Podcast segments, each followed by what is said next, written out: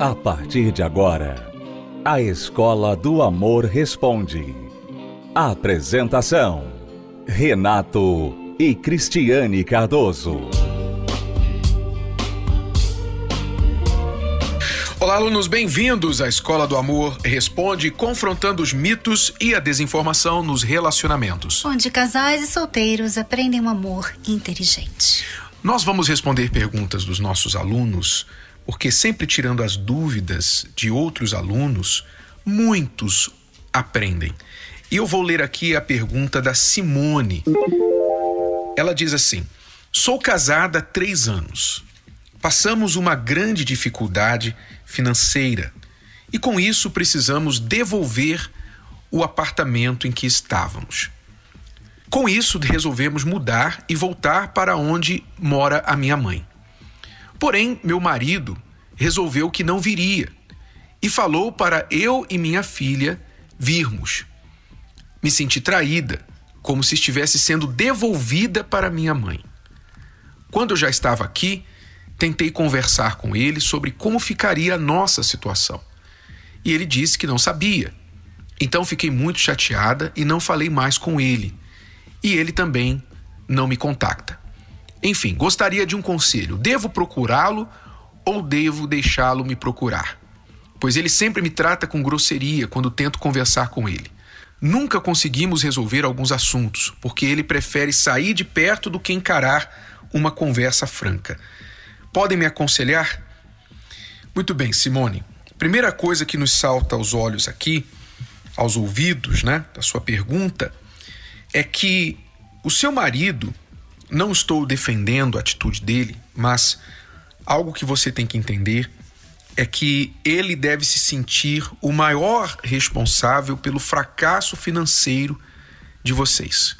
Ou seja, de repente, ele não podia mais bancar a moradia de vocês e vocês agora teriam de morar de volta na casa da sogra. Então, isso é muito humilhante, especialmente para o homem. E já pesa sobre ele essa situação. Eu sei que você não está culpando a ele necessariamente, mas ele se culpa a si mesmo. E você fala que toda vez que tenta conversar com ele sobre o assunto, a coisa vira uma briga. Porque também depende como ela conversa, né, Cristiane? A mulher, às vezes, ela não tem noção de como abordar um assunto sem provocar uma reação negativa do homem. Não estou dizendo que ela é responsável pela reação negativa. Mas muitas mulheres precisam aprender a conversar com seu marido para que tenha o objetivo que ela quer, que é alguém que vai ouvir, que vai conversar sobre o tema, ao invés de se tornar defensivo. É porque você entende que essa aluna ela está irritada com o comportamento, com a postura do marido por ele estar sempre evitando de falar, ela fica irritada. E essa irritação, Renato, faz com que a mulher fique falando de um jeito realmente que acaba afastando o homem dela. Por mais que você esteja certa em querer resolver o problema e querer conversar sobre o problema, mas por causa da sua irritação, nós até falávamos isso, que a impaciência ela anula aquilo que você faz de certo. Então, por exemplo, você está querendo resolver um problema, você está fazendo o que é certo, é o que é justo nesse momento entre vocês, resolver o problema.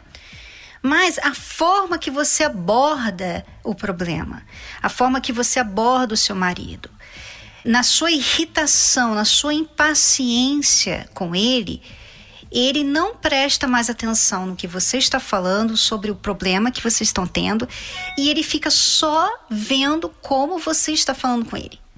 E isso irrita ele. Então fica um irritado de um lado, outro irritado do outro. E é claro que ninguém resolve nada. Essa é uma das razões porque muitas vezes as mulheres reclamam por que o marido está sempre evitando a DR. Mas a DR, se ela é desse jeito, se a mulher está irritada, se ela está chateada e ela leva essa irritação na conversa, a DR é um tormento para o homem.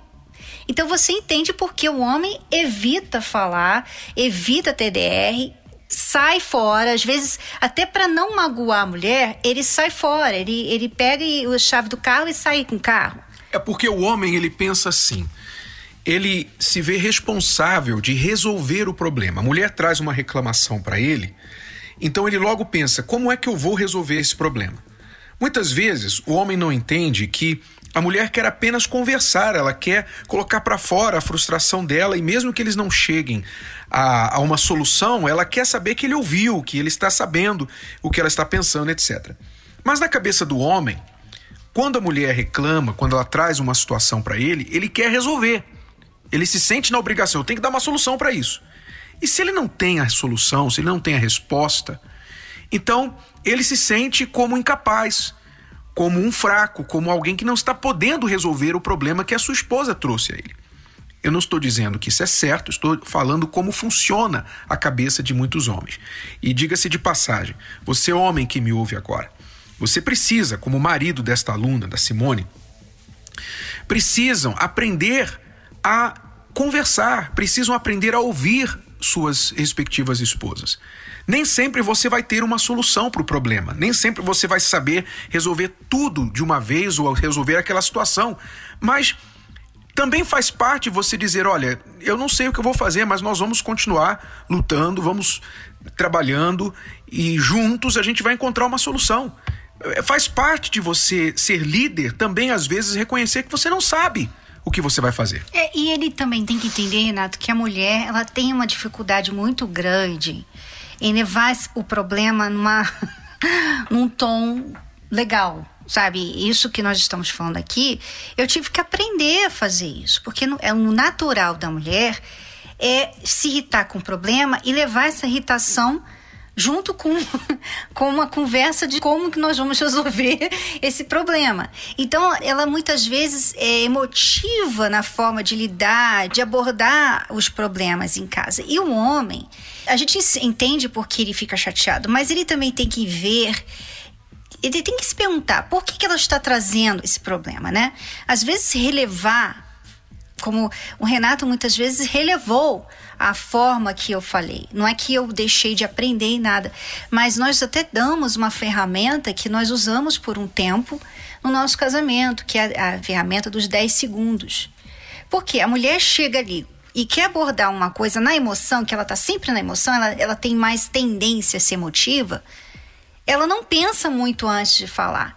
Então a forma que ela fala irrita o marido, né? É aquela fala tipo assim: a gente pode agora falar, já que você nunca está aqui para a gente conversar? Quer dizer, já, já começou mal. Né? Em, uma, já... em uma frase, ela já tirou três setas. então, o que, que a gente fez? A gente desenvolveu essa ferramenta.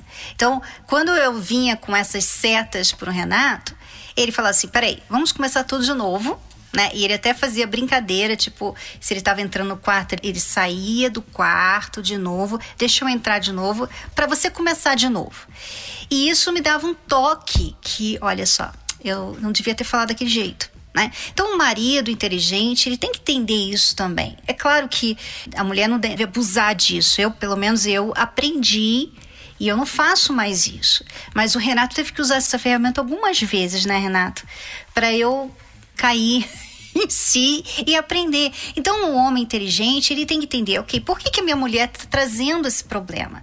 Não é que ela está querendo me irritar, ela está querendo resolver o problema. Por mais que ela esteja trazendo de uma forma errada, entenda a intenção por trás do que ela está querendo fazer, para vocês não sempre ficarem tendo esses conflitos que não deixam vocês nem resolverem os problemas, porque o marido também está tendo problema, né, Renato? Exato. Então, a sua pergunta, você deve ir atrás dele ou esperar que ele venha procurar vocês?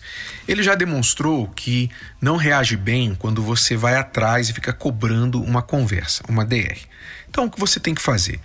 Agora você está na casa da sua mãe, Pense na sua criança, na sua filha. Você tem que cuidar da sua filha, procurar dar, na medida do possível, uma estabilidade para sua filha. Não deixar que isso piore a situação que já não é favorável para vocês. E quando ele vier te procurar, você procure falar de forma respeitosa, de forma que não venha agredir, ou culpar, ou cobrar. Pode ter certeza de uma coisa: ele sabe que ele fracassou. Ele não precisa que você o lembre disso. Então, o que você faz? Quando ele vier procurar você, você ouve. Você ouve e trata do assunto, trata de passo a passo. O que nós vamos fazer então a partir de agora? Qual é a sua proposta? Deixe ele tomar a iniciativa. Se ele realmente está buscando soluções para resolver o problema de vocês, então permita que ele faça a parte dele. Pergunte se você pode ajudar em alguma coisa. Então, ofereça apoio ao invés de crítica, de ataque, de pressão, porque ele já mostrou que não está reagindo bem a isso, tá bom? Essa é a dica para você, aluna. Vamos a uma pausa e já voltamos para responder mais perguntas dos nossos alunos. Aqui na Escola do Amor Responde. Acesse o nosso site escola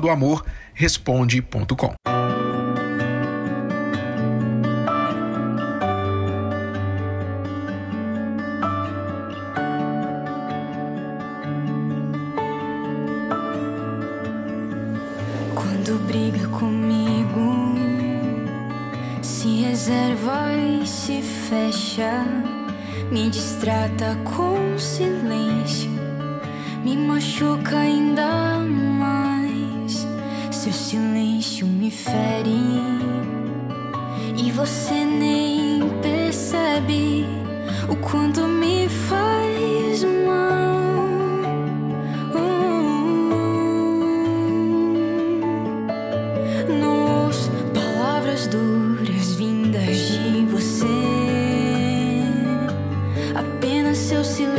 suficiente pra me enlouquecer. Se queria machucar, conseguiu. Se queria me ver chorar, conseguiu. Ver se entende. Me machucando, se machuca também. Pois somos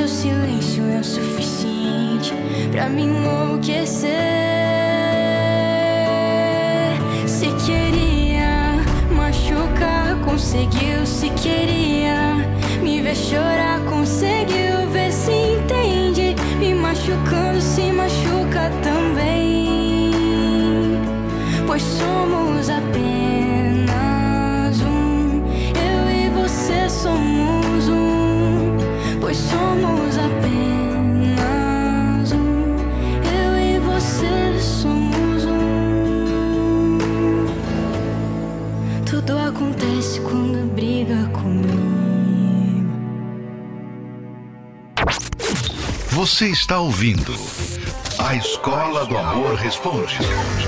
Com Renato e Cristiane Cardoso. Vamos responder aqui agora a pergunta do Everton. Ele diz: Estou passando uma situação no namoro. Minha namorada tem muitos amigos homens. Eles são amigos de infância. Eu assisti um vídeo de vocês falando que não existe amizade entre homens e mulheres. Vejo as conversas deles e não vejo realmente nada demais. Mas eu falo com ela sobre isso e ela diz que é ciúmes meu. Eu reconheço que sou ciumento, confio nela, mas depois que vi o vídeo de vocês falando que não existe amizade entre homem e mulher, queria saber se é implicância minha, se eu estou errado ou se estou fazendo certo. Já falei para ela que não gosto, ela fala que é ciúmes meu e que não tem nada demais.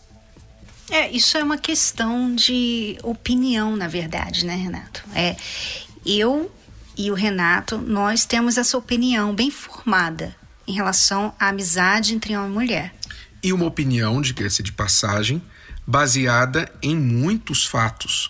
Não é? não é apenas uma opinião, mas uma opinião baseada em muitos fatos. Quais os fatos? Os fatos que mostram em N exemplos que quando duas pessoas do sexo oposto ficam com uma amizade muito íntima, a probabilidade de haver um envolvimento romântico entre os dois é muito grande. A convivência entre homem e mulher, a convivência muito próxima de homem e mulher, casado, solteiro, não importa, ela facilita a confusão de sentimentos. Você começa a olhar para outra pessoa, porque você muitas vezes, por exemplo, no trabalho, quantos não convivem com alguém do sexo oposto no trabalho e passam mais tempo por dia ao lado daquela pessoa do sexo oposto do que do próprio cônjuge. Então, se não houver certos limites, certas regras, é muito fácil. Aliás, onde é que acontece o maior número de traições? É no trabalho. Por que você acha, hein? Por que será que o local de trabalho é onde acontecem os maiores números de traição? É óbvio, por causa da convivência. Então, se não houver limites, há grande chance de haver envolvimento. Então, as nossas opiniões são baseadas nestes fatos. É, eu já falei no programa e vou repetir uma vez. Eu, eu não tinha esse entendimento quando eu, eu ainda na minha adolescência, antes de conhecer o Renato, eu quis ter amizades com rapazes na escola porque eu achava que os rapazes eram mais fiéis, que eles não eram fofoqueiros, que realmente, né? Pelo menos na minha época na escola, as meninas davam muito trabalho, era muita fofoca, muita muita inimizade e, e, e com os rapazes eu me sentia bem à vontade. Só que me dei mal, porque eu estava ali na intenção de ter amizade e o rapaz começou a sentir algo por mim que também é outro, é outro perigo, né? Você está ali na intenção de só, só ser amizade, mas você, você não sabe que aquela pessoa está desenvolvendo um sentimento por você. Aí você pensa assim, por exemplo, uma pessoa casada, uma pessoa casada, vai que um dia ela tá brigada com o marido dela, né? Tá chateada, tá de mal, tá com os problemas em casa, e aí o amigo né? Porque o amigo faz isso. Ele tá ali para desabafar, para ouvir seu desabafo. Aí ela vai e desabafa com o amigo. Aí ela começa a usar o amigo como assim, fosse assim, poxa, o meu marido não tá me dando atenção, mas ele tá dando atenção. Então, ele me entende. Ele não é assim.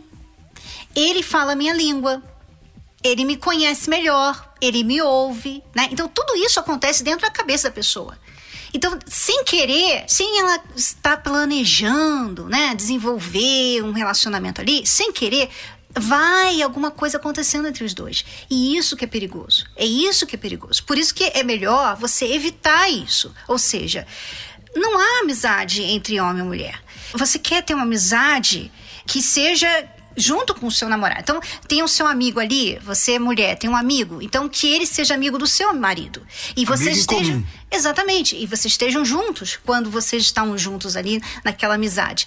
Se você ficar querendo aquela amizade só para você, olha, isso aí é muito arriscado. Tanto é que a maioria dos relacionamentos nasce de uma amizade. Pergunte. Pergunte, faz uma pesquisa, só uma pesquisa.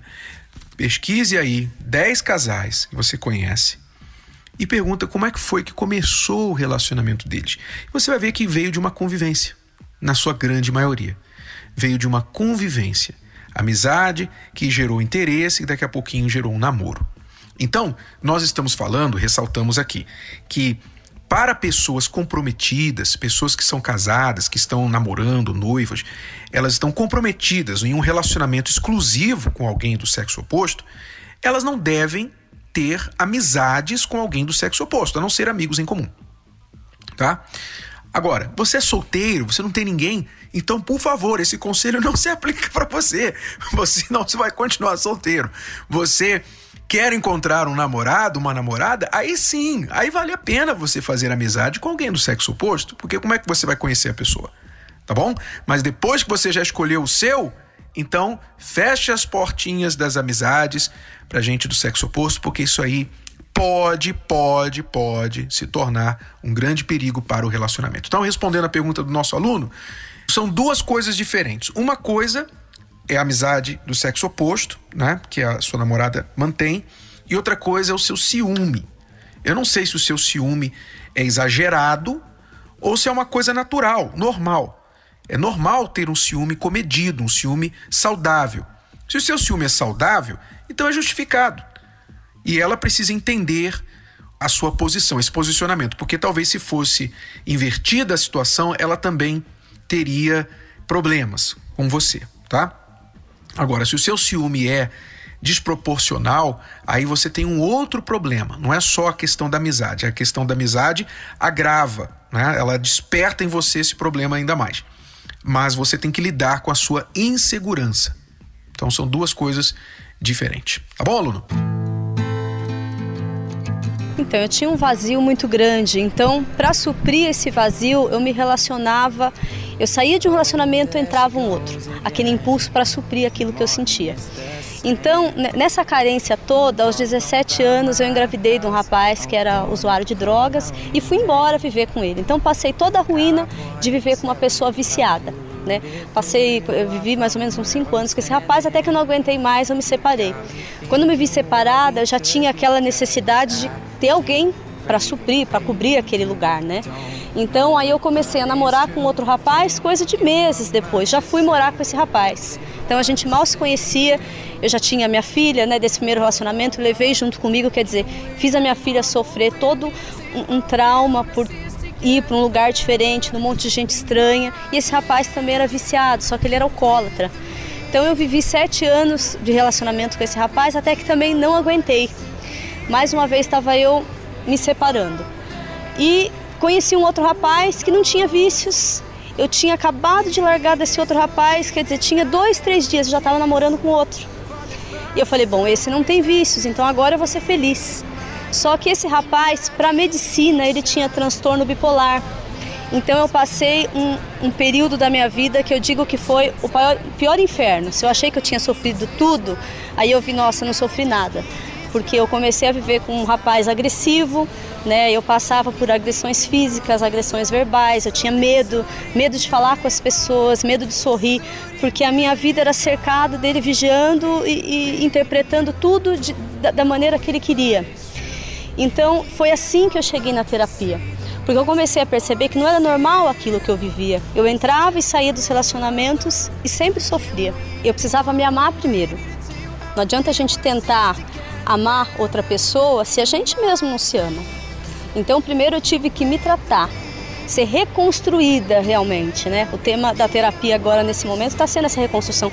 Eu, Vanessa, fui reconstruída completamente porque eu não tinha valores. Que se eu tivesse valores, eu teria selecionado pelo menos em um desses relacionamentos, né? Então, a hora que despertou isso em mim e que eu entendi que eu só seria feliz se eu tivesse um homem que tivesse a mesma fé que eu. Isso tudo mudou, porque aí apareceram outros rapazes? Apareceram, mas eu já sabia o que eu queria. Eu já sabia também o que eu não queria. Então eu selecionei realmente até é, quando eu conheci o meu esposo e a gente está firme. Toda vez que você age pelo que você sente, e não usa a sua cabeça para pesar a situação, para usar a inteligência para resolver o problema, então você piora esse problema. O problema da vida sentimental é o sentimento, é a falta do uso da razão. Você errou ontem, hoje você não precisa errar. Isso é um fato, você não precisa errar. Então a razão tem muito a ver com fatos. Sentimentos tem a ver com coisas assim que que vem na sua cabeça, que vem, sabe, aquela coisa assim, e, e normalmente é, faz mal para você. Normalmente. Você vai desistir, você nunca vai ter. Você fica aí, às vezes, debatendo com a gente, a gente está falando aqui uma coisa, você fala, não, mas não é bem assim. Quer dizer, você sai daqui do mesmo jeito que você entrou. Eu era muito insegura. Eu não sabia disso, não tinha é, enxergado isso dentro de mim que eu tinha muita carência afetiva, eu não me valorizava, olhava o erro da pessoa, mas não olhava o meu. Então, a primeira coisa que eu aprendi foi que eu tenho que me valorizar, aprendi a me valorizar, aprendi a ver o meu valor próprio, nas palestras eu pude ver isso dentro de mim porque eu cheguei é, de um relacionamento frustrado, eu estava muito machucada e eu vi que eu precisava dessa ajuda, precisava desse incentivo. Então eu comecei a aprender, aprendi a identificar o que estava errado dentro de mim e comecei a acertar. Ah, hoje eu sou uma pessoa completamente diferente, pronta para um relacionamento. Hoje eu estou solteira, mas eu sou uma pessoa feliz, eu sou uma pessoa realizada, eu gosto do que eu faço, é, eu vivo bem comigo mesma, coisa que antes eu não vivia. Se eu estava sozinha, eu ficava, poxa, por que, que eu estou sozinha? Hoje não. Eu sou em busca de um amor, mas eu estou bem, então não tem como dar errado. Participe da Terapia do Amor. Mais informações acesse terapia do amor.tv ou ligue para 0 operadora 11 3573 3535. Terapia do Amor, a mudança da sua vida amorosa. É isso aí, casais e solteiros inteligentes estão aprendendo a viver o amor inteligente, praticar o amor inteligente. Você também pode aprendê-lo. Se você quiser, participe nesta quinta-feira da Terapia do Amor no Templo de Salomão e em todo o Brasil. Basta acessar o site terapia do amor.tv para mais endereços e detalhes. terapia do amor.tv. Obrigado, alunos. Voltamos amanhã neste horário e nesta emissora com mais Escola do Amor Responde para você. Até lá. Tchau, tchau. Tchau. Você pode ouvir novamente e baixar esse episódio da Escola do Amor Responde no app Podcasts da Apple Store e também pelo Spotify e Deezer.